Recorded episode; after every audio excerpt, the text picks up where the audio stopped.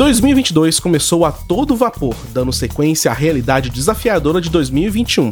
Além de ainda enfrentarmos a pandemia do coronavírus, a situação segue extremamente delicada na área ambiental e com uma perspectiva nada positiva. O mês de fevereiro registrou um novo recorde nos alertas sobre desmatamento na Amazônia.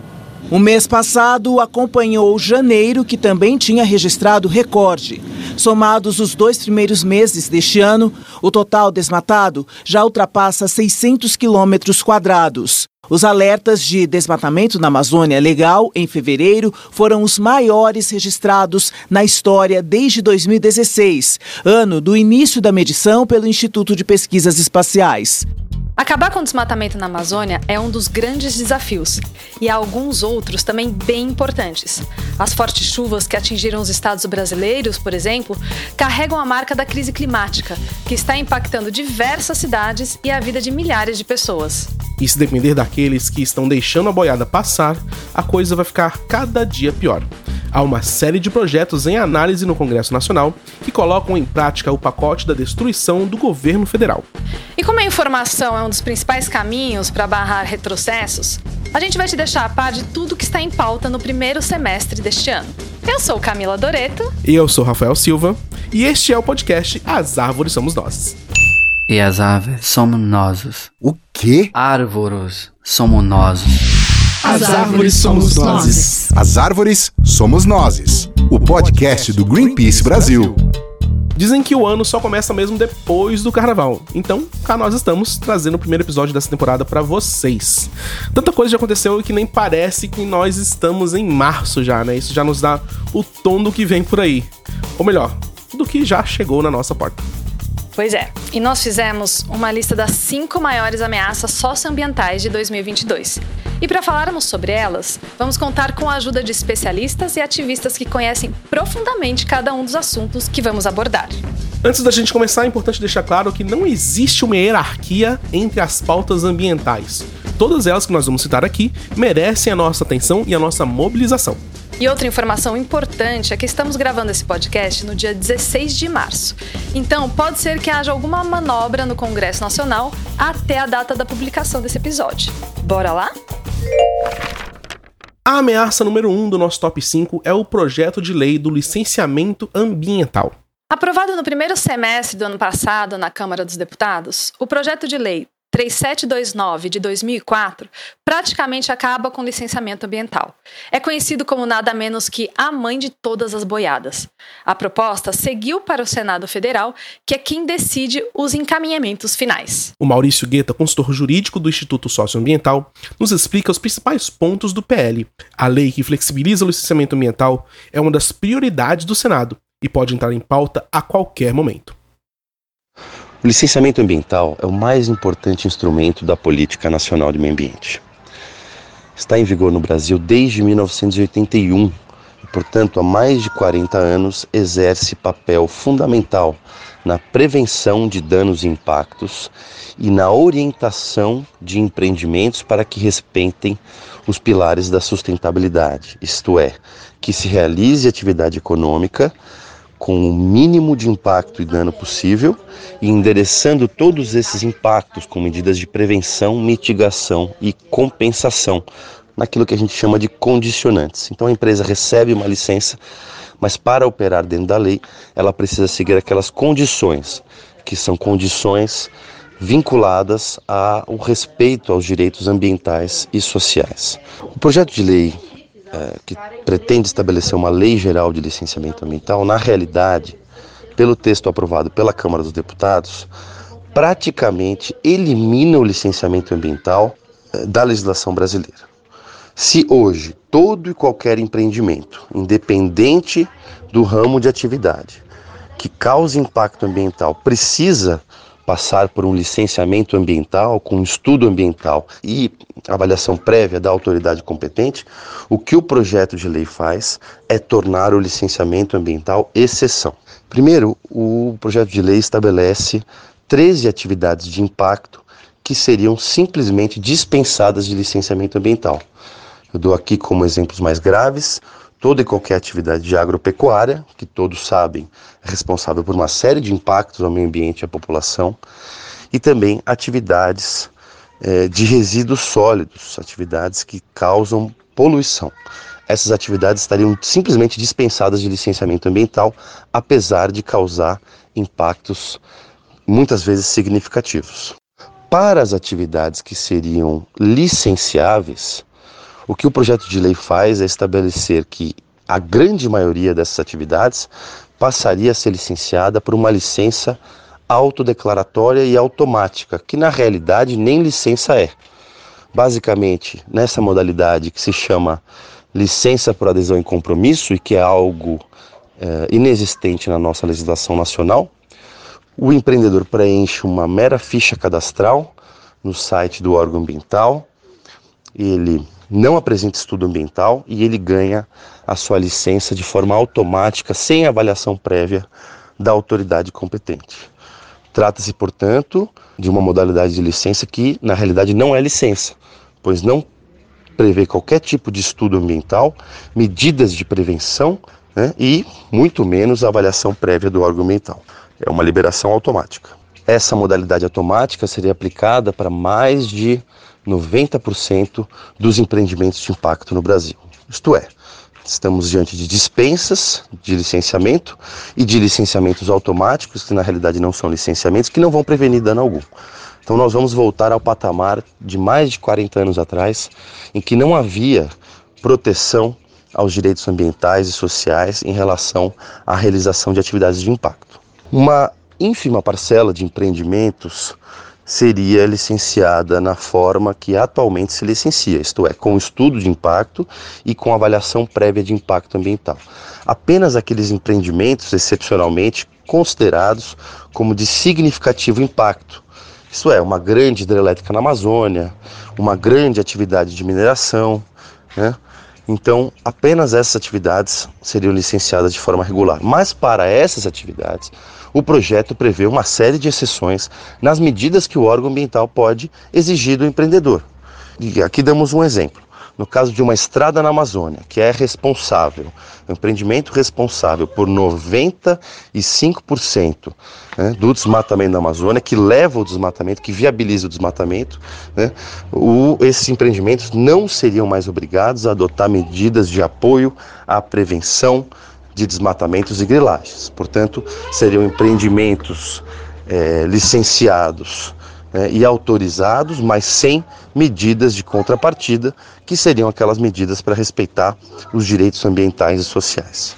Estudo divulgado pelo Instituto Socioambiental, em parceria com a Universidade Federal de Minas Gerais, analisou os impactos do projeto de lei e chegamos à conclusão de que, se aprovado o projeto, né, uh, o desmatamento da Amazônia vai explodir e nós estaremos inviabilizados de cumprir o Acordo de Paris e atingir as nossas metas né, para o combate à emergência climática.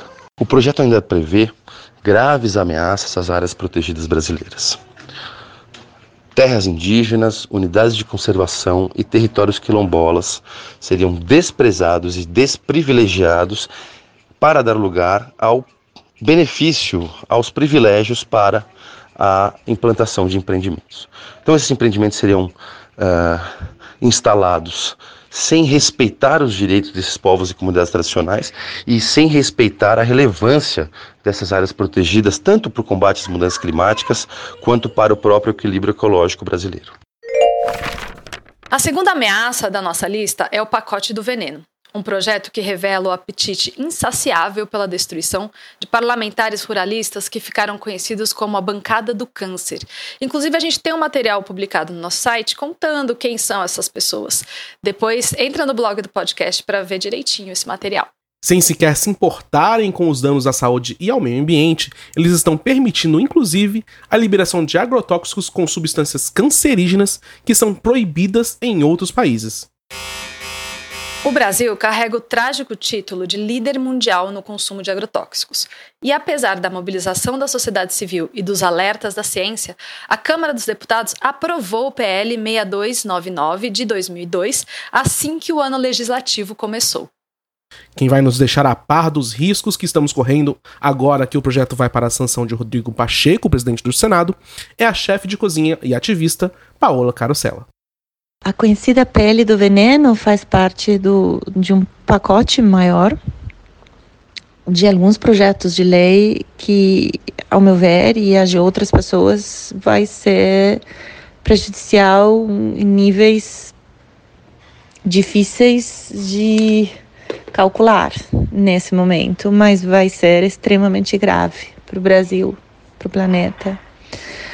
A pele dos agrotóxicos, o projeto de lei que, que, que visa modificar a atual lei de agrotóxicos no Brasil, e eu sempre falo que eu concordo que uma lei é necessária para regularizar o atual uso e o atual emprego dos agrotóxicos no Brasil, é, não essa necessariamente. É, uma é necessária, mas não essa.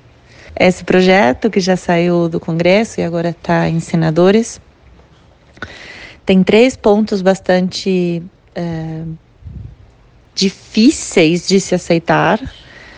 O primeiro é que deixa a própria aprovação de um novo agrotóxico é, em mãos de quem quer utilizá-lo.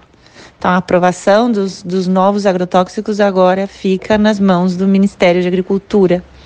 Então, retira o poder do Ministério de Meio Ambiente e da Agência Nacional de Vigilância Sanitária. Ou seja, quem cuida da terra e quem cuida das pessoas não tem voz nem voto na escolha de um novo agrotóxico ou defensivo agrícola.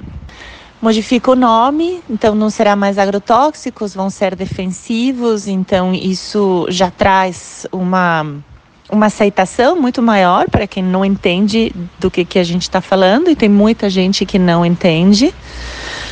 É...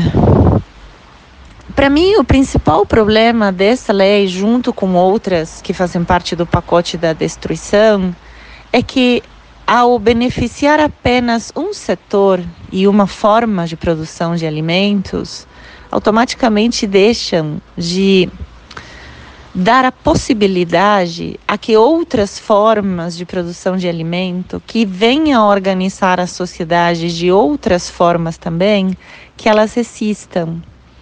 É, é, esses projetos que fazem parte do pacote da destruição, um sustenta o outro, na verdade, e vão cada vez mais fortalecendo um modelo de produção, que é o modelo do agronegócio, o modelo da produção de commodities, é, que falsamente se lê e se entende como alimento, quando na verdade não é o que a gente come.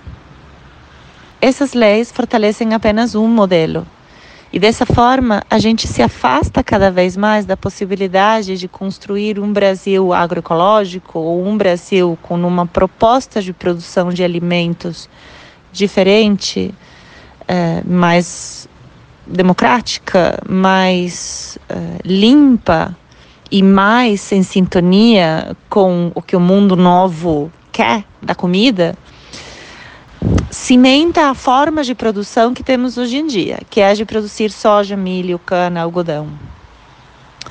E quando isso acontece, a gente deixa de fomentar outras formas.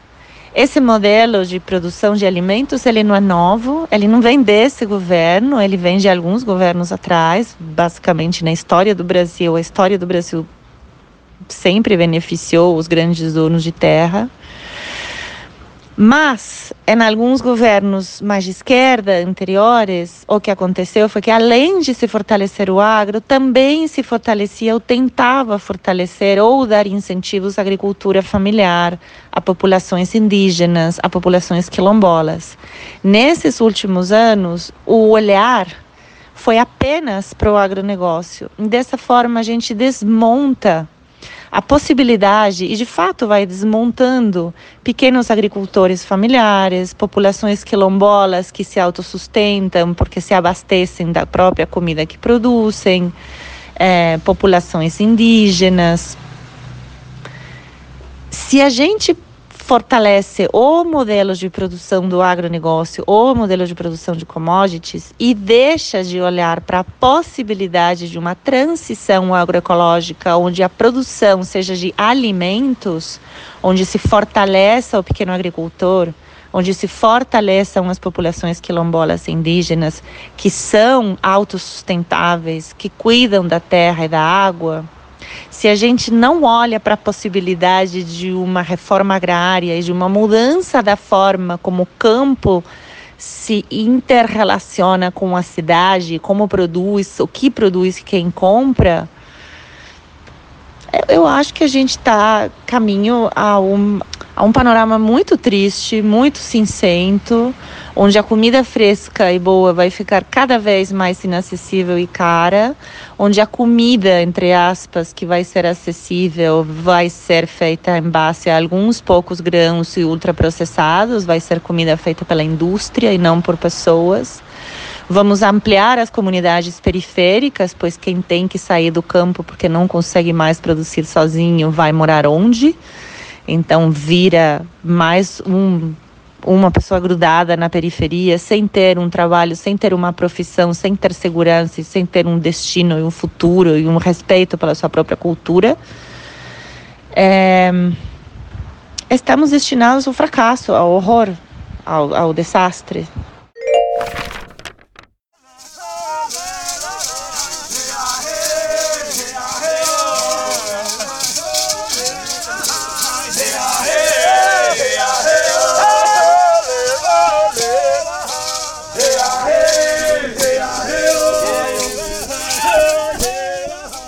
Acabamos de ouvir é o trecho de uma manifestação do acampamento Luta pela Vida, que aconteceu em agosto do ano passado, quando a Praça da Cidadania, em Brasília, se tornou a maior aldeia indígena do Brasil. Milhares de lideranças se reuniram para uma intensa agenda de atos para frear os retrocessos socioambientais e a política anti-indígena do governo Bolsonaro. No centro da mobilização estava o julgamento da tese do marco temporal, considerada pela PIB, a Articulação dos Povos Indígenas do Brasil, como o julgamento do século. O Kleber Busato, ex-secretário executivo e membro do CIMI, o Conselho Indigenista Missionário, nos dá mais detalhes sobre os PLs anti-indígenas que ainda ameaçam os direitos e a vida dos povos originários. As proposições legislativas anti-indígenas são iniciativas protagonizadas por setores é, que se contrapõe aos direitos indígenas no âmbito do Congresso Nacional. São mais de uma centena dessas proposições em tramitação é, no, no, no, Congresso, né? dentre as quais, pela sua importância e gravidade é, de ataques aos direitos indígenas, nós podemos citar três delas. É, o projeto de lei 191 de 2020, de iniciativa do Poder Executivo, cujo regime de tramitação é, em regime de urgência foi aprovado no último dia 9 de março de 2022, é, ele trata sobre a exploração mineral e hídrica de terras indígenas já demarcadas. Portanto, o foco principal desta proposição legislativa, deste projeto de lei, no caso, é o ataque violento ao direito de usufruto exclusivo das terras indígenas por parte dos eh, povos, direito este previsto no artigo 231 da Constituição brasileira. Eh, esse ataque ele pode ser tão amplo a ponto de é, eliminar o conjunto de terras indígenas, uma vez que não existe salvaguarda nenhuma no conteúdo deste projeto de lei acerca de limite por percentual de terra indígena que poderá ser minerada caso o projeto de lei é, em questão seja aprovado. Não existe, por exemplo, salvaguarda acerca de locais sagrados, é, não existe salvaguarda nem mesmo para é, espaços onde estão localizados cemitérios é, dos povos indígenas.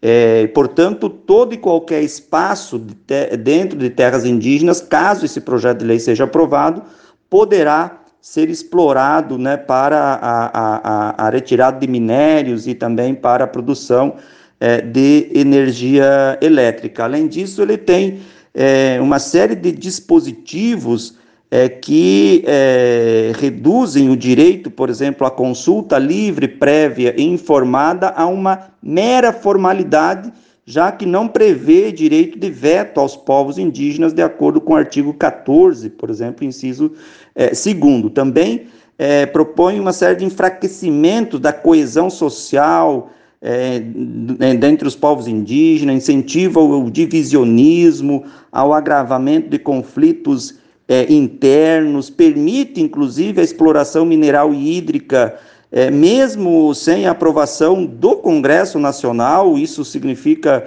é, o fato consumado, né? É, enfim, é um projeto de lei é, que é, atinge duramente os povos indígenas cujas terras foram reconhecidas e demarcadas pelo Estado brasileiro.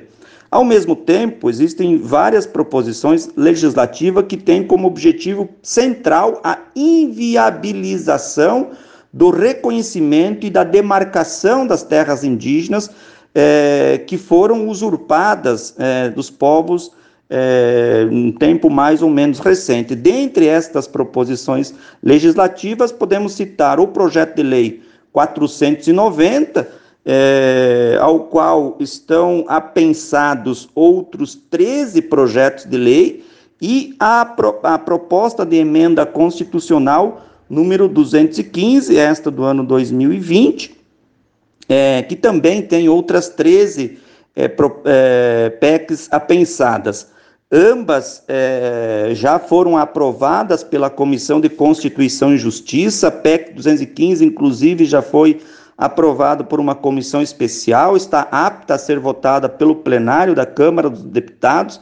Ambas introduzem na legislação é, a chamada tese do marco temporal, é, que restringe o direito dos povos às suas terras somente aquelas em que os mesmos estavam na posse física em 5 de outubro de 88, data da promulgação da Constituição, permitem, por exemplo, a permuta de terras indígenas, é, introduzem um, um, uma lista ampla de restrições ao usufruto exclusivo dos povos indígenas, é, submetem a demarcação das terras indígenas à aprovação do Congresso Nacional. É, e, além disso, é, ainda no caso do projeto de lei 490, também é, possibilita inclusive a eliminação de reservas indígenas com a destinação das terras para outras é, finalidades. É, estes conteúdos, então, é, são de fato extremamente é, gravosos né, é, e representam ameaças seríssimas, tanto a a, a, para que podem inviabilizar as demarcações de terras indígenas, quanto também é, abrir as terras indígenas já demarcadas para serem exploradas, né? A decisão do julgamento do marco temporal no Supremo Tribunal Federal pode definir o rumo de mais de 300 processos de demarcação de terras indígenas que estão em aberto do país. E essa decisão está prevista para o dia 23 de junho de 2022. Pelos critérios do marco temporal, como o Kleber já disse, só podem reivindicar a demarcação da terra aqueles que já estavam no território antes de 5 de outubro de 1988, quando foi promulgada a Constituição Federal. Um processo que legitima a invasão e a expulsão dos povos. No episódio 51 do As Árvores Somos Nozes, nós falamos justamente sobre o marco temporal com detalhes. É só procurar no seu tocador de podcast preferido ou no nosso site, caso queira saber ainda mais sobre o assunto. O top 4 da nossa lista de ameaças é o PL da grilagem. A grilagem é responsável por um terço do desmatamento da Amazônia. Como se não bastasse tamanha destruição, esse projeto de lei legaliza o roubo e a invasão de terras públicas. Em nome da regularização fundiária, os defensores do PL da grilagem afirmam que o projeto seria benéfico a todos os proprietários de terra. Mas não é isso que os agricultores e agricultoras familiares estão denunciando. Vamos entender a gravidade do projeto com a Sandra Bonetti, da CONTAG, a Confederação Nacional dos Trabalhadores na Agricultura. Bom, esses projetos de lei que estão em tramitação afirmam em suas justificativas que irão promover a inclusão social dos produtores rurais, incluindo nós, agricultores familiares, agricultores e agricultoras, que vai resgatar uma dívida que é histórica com aqueles que já possuem a terra, mas que ainda não têm os seus registros. Mas isso é uma mentira, é uma grande mentira. Essas justificativas, elas não estão, não é o que está escrito, não é o que está refletido nos textos dos projetos que contém as propostas, que alteram as regras, que eles simplesmente querem alterar as regras é, para a regularização fundiária no Brasil. Além de acabar possibilitando a regularização de latifúndios, ela acaba sendo facilitada pelas propostas que permitem autodeclaração, apresentação de documentos preparados por, por técnicos, por agrimensores, sem nenhum compromisso se esses terrenos são de verdade dessas pessoas. Então, é, sem precisar de nenhum tipo de vistoria ou algo do tipo. Acreditamos que é, isso essa, acaba sendo uma algo que acaba distanciando da nossa realidade e esse tipo de proposta cada vez mais vai impactar drasticamente a vida dos agricultores familiares e até contribuir para o êxito rural, pois vai permitir a grilagem de terra sobre aquelas terras que ainda que estão nas posse, sobre posse de nós, dos pequenos agricultores, dos, dos povos tradicionais, ribeirinhos, quilombolas, que estão em posse dela, mas de fato ainda não têm os seus títulos. Então, esse tipo de regra pode simplesmente facilitar ainda mais a grilagem. Outra questão que é de grande impacto, que precisamos, que nos preocupa, e não nos preocupa pouco, nos preocupa muito, é, são os impactos negativos, os impactos ambientais, né? Não podemos esquecer que esse projeto acaba, esses projetos de lei acabam permitindo regularização de áreas de florestas da União, que certamente irá gerar desmatamento, dano ambiental ainda maior do que já existe, sobre a proteção de dizer que estão regulando, fazendo regularização fundiária, é, e simplesmente estão fazendo com que é, estão cada vez mais né, concentrando terras e não de fato incluindo as pessoas que vivem nela e que, que vivem dela e para a terra. Né? Então, é, esses são alguns dos elementos é, que fazem com que o projeto de, os projetos de lei sejam cada vez é, mais preocupantes. E não podemos esquecer que dos aumentos de conflitos, né? Cada vez mais temos mais conflitos agrários, mais conflitos de terra entre é, grandes proprietários e, infelizmente, é, nós agricultores familiares acabamos é, os, os, pequenos produtores, os agricultores familiares, os ribeirinhos, os poceiros acabam sendo os que de fato acabam sofrendo com toda com todo esse impacto, com toda essa ganância, com é, essa questão que a gente cada vez mais nos preocupa e infelizmente o cenário que a gente tem, o cenário político, é, não é favorável para nós agricultores familiares, infelizmente.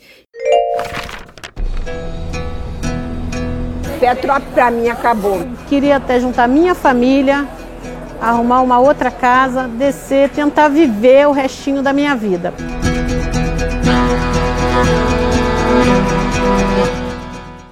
Essas mulheres dos áudios que você ouviu são moradoras de Petrópolis, cidade da região serrana do Rio de Janeiro, e que no dia 15 de fevereiro foi afetada por fortes chuvas que provocaram enchentes e deslizamentos. 233 pessoas morreram, 800 ficaram desabrigadas e ainda há pessoas desaparecidas.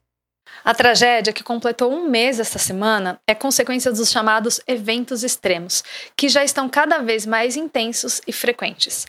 Mal começamos o ano e muitos brasileiros já amargavam os impactos desses fenômenos climáticos. Mas afinal, o que são os eventos extremos e por que eles são uma grande ameaça para nós e para o meio ambiente? Essa pergunta que fizemos para o Rodrigo Santos, da campanha de Clima e Justiça do Greenpeace Brasil, e o quinto assunto do nosso episódio.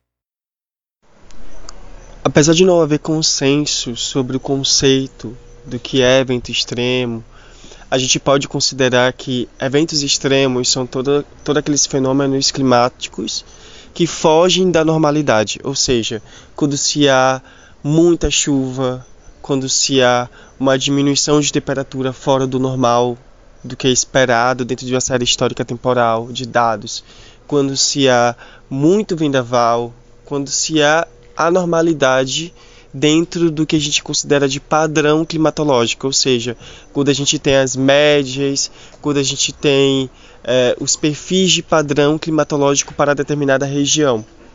Então a gente consegue perceber que nos últimos meses no Brasil uh, houve muitos acumulados de precipitação, ou seja, muitas chuvas no sul da Bahia, Minas Gerais, Goiás, Pará, Acre.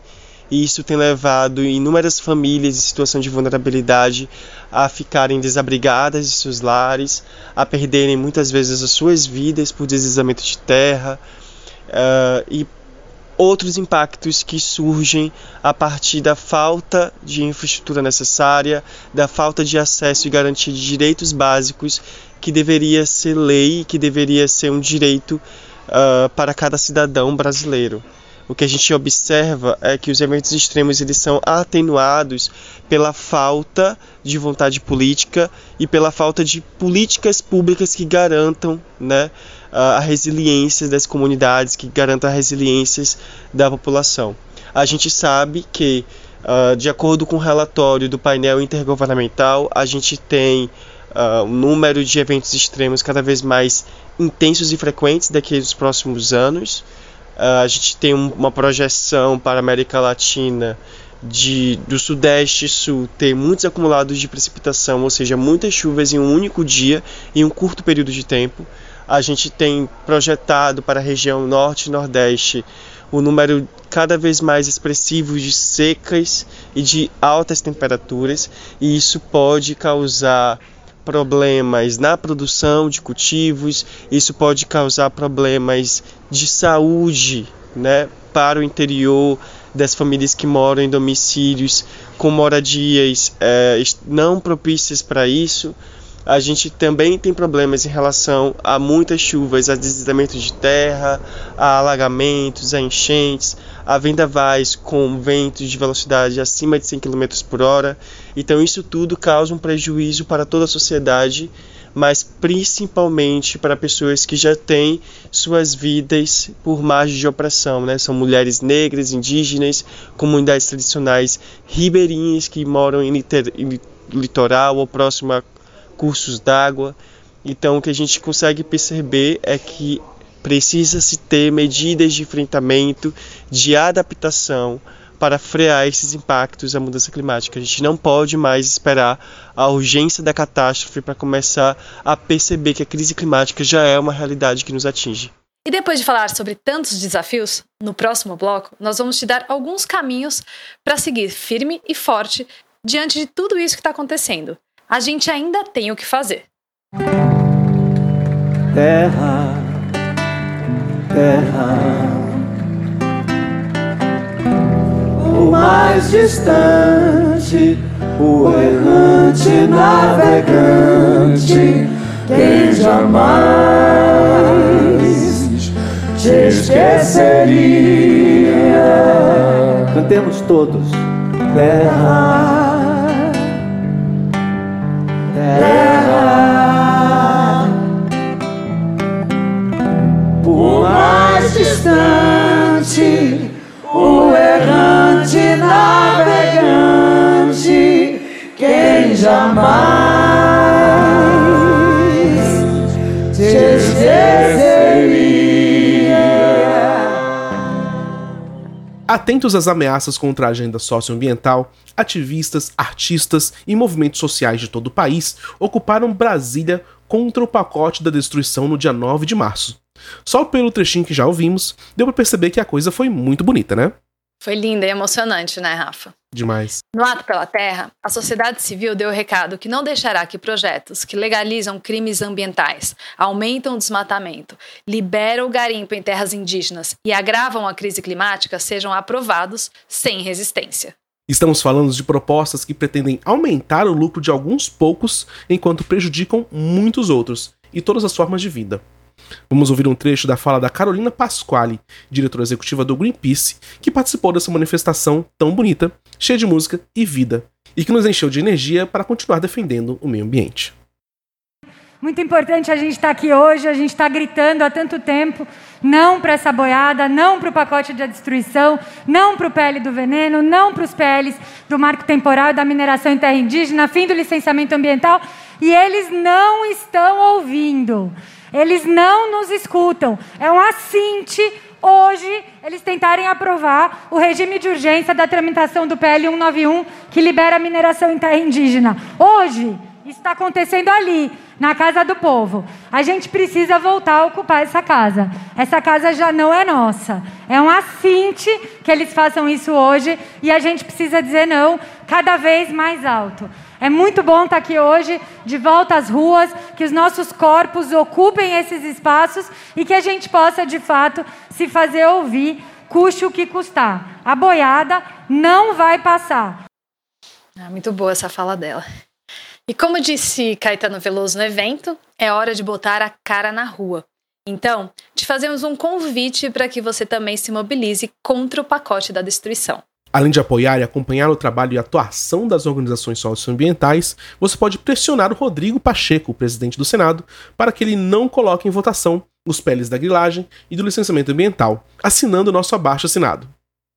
Em relação à crise climática, Diante da intensidade das fortes chuvas e longos períodos de secas que atingiram diferentes cidades no nosso país, você também pode se somar à mobilização para que os estados mais afetados pelos eventos extremos decretem emergência climática. Você pode participar assinando abaixo assinado que trata da crise climática. Marque os governadores nas redes sociais e cobre a apresentação de planos de adaptação para evitar que tragédias como a de Petrópolis se repitam. Acesse greenpeace.org.br barra emergência climática para saber mais. E antes de encerrarmos esse episódio, tem outra mobilização importante para quem acompanha o As Árvores Somos Nós. O próximo acampamento Terra Livre, a articulação anual dos povos indígenas em defesa dos seus direitos constitucionais, acontecerá de 4 a 14 de abril em Brasília. Essa é mais uma manifestação da força e resistência dos povos originários. É isso, vamos ficar de olho no ATL que chega aí no mês que vem. Bom, por hoje é só.